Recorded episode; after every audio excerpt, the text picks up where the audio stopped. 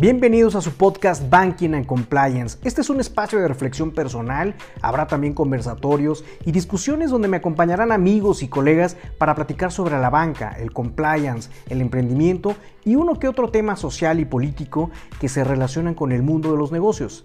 Estos temas son dignos para acompañarse con una buena taza de café o con una copa de vino tinto. También tendremos información, novedades, reseñas de libros y de artículos relacionados con estos temas, por lo que te invito a que te suscribas este podcast para tener toda la información a la mano.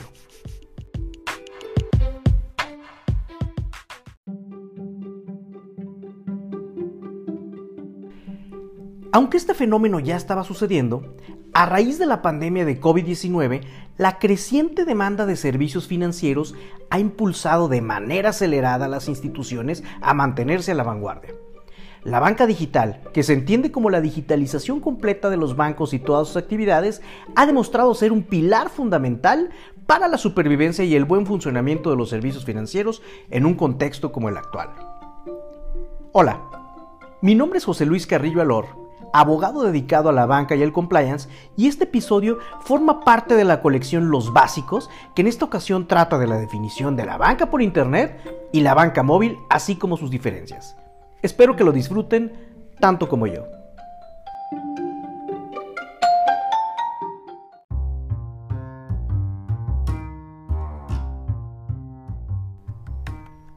Para comenzar me gustaría platicar sobre lo que entendemos por banca por Internet. La banca por Internet, o también conocida como banca en línea, se encuentra entre los modos más convenientes de banca electrónica que causaron el cambio en las operaciones bancarias y brindan servicios de banca virtual a sus clientes de manera continua. En este método, los clientes pueden acceder a los detalles de su cuenta bancaria sin importar dónde se encuentren, con la ayuda del sitio web del banco, obviamente, que es el elemento diferenciador. Es decir, la banca por Internet puede entenderse como el método bancario en el cual las transacciones financieras se realizan con la ayuda de Internet y que no requiere que los clientes visiten a una sucursal bancaria para proceder a una simple transacción u operación.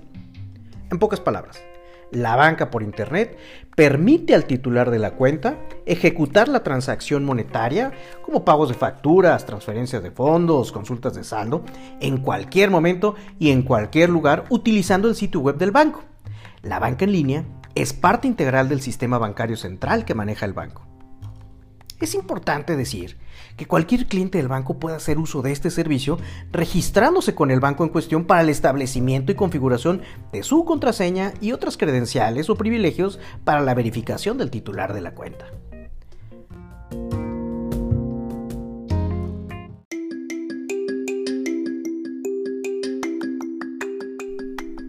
Ahora bien, a diferencia de la banca por Internet que acabamos de mencionar, para entender por su parte a la banca móvil, la podemos definir como aquella facilidad que brindan los bancos a sus clientes, en la cual pueden acceder a sus cuentas bancarias y realizar transacciones monetarias de forma remota, utilizando siempre como elemento diferenciador dispositivos de telecomunicaciones móviles.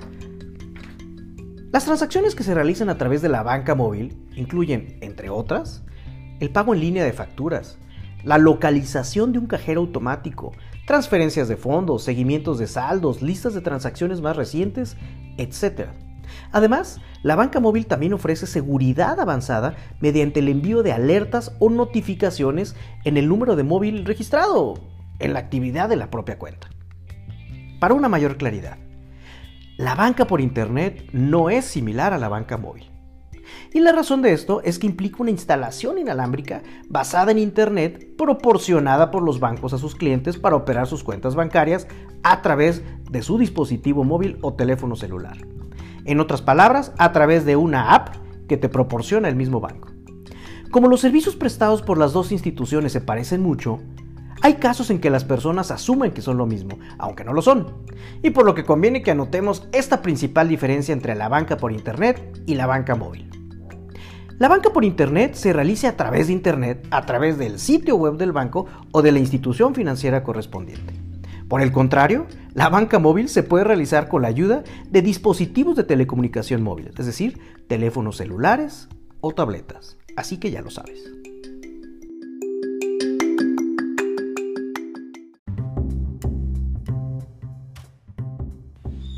Como lo hemos platicado, la madurez de la banca virtual se traduce en un mayor uso de tecnologías de la información y de recursos digitales, principalmente el Internet y los dispositivos móviles. Sin embargo, eso también conlleva la exposición a nuevos riesgos, entre ellos el cibernético. En México hay una robusta infraestructura bancaria, regulada por la normatividad de la Comisión Nacional Bancaria de Valores y respaldada por, las, por instituciones como la Secretaría de Hacienda y Crédito Público y también por la Comisión Nacional para la Protección y Defensa de los Usuarios de Servicios Financieros, y que trabajan para blindar que las operaciones garanticen la seguridad del dinero. Además, todos los bancos deben tener su propia infraestructura de seguridad y colaborar con todos los demás para protección de las operaciones. Es importante decirles que por su lado el Banco de México, en coordinación con otras autoridades financieras, ha desarrollado en los últimos años una estrategia de mitigación de los riesgos cibernéticos para vigilar de cerca que sea seguro y se resguarde la información y recursos de los clientes. Así, como ya hemos platicado y señalado, el 2020 aceleró la banca digital para responder a los nuevos comportamientos y necesidades, así como ayudar a los usuarios a mantener las medidas de distanciamiento físico. Pero también, los ciberdelincuentes sacan provecho del auge de esta digitalización y el exceso de confianza de los usuarios. El malware bancario puede estar incluido en los enlaces o archivos adjuntos de correos fraudulentos, SMS, redes sociales y sitios web falsos. Y si bien los bancos tienen estándares de seguridad muy altos, sus acciones se complementan con tus hábitos de seguridad para mantener tu dinero y tus datos seguros. Vamos a platicar de los ciberataques más comunes, aunque no soy experto en este tema. Primero, el phishing y el smishing, que son llamadas o SMS falsos que imitan la comunicación de canales oficiales o de ejecutivos bancarios. Fíjense que los estafadores engañan con presuntos problemas o falsos beneficios solicitando números de seguridad y contraseñas. También invitan a acceder a sitios fraudulentos o descargar archivos y aplicaciones. Si te ocurre, cuelga y no des clic en ningún enlace. El spear phishing esta es una variación de la técnica del phishing, en la que los ataques investigan a la víctima mediante sus perfiles en redes sociales, y de esta manera poder dirigir correos o llamadas personalizadas y convincentes para que proporciones información o realices alguna acción.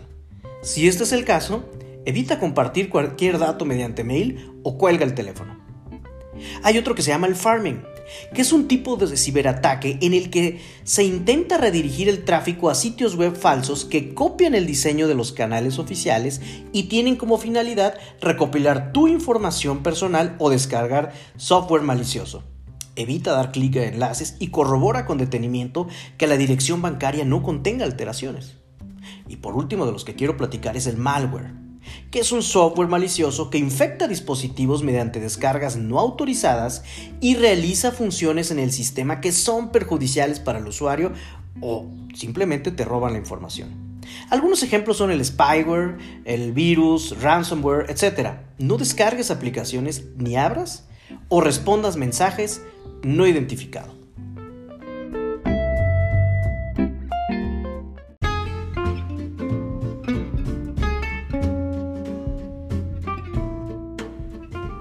Es curioso, pero debido a la brecha digital, la tercera edad es la más vulnerable y lucrativa frente a la ciberdelincuencia.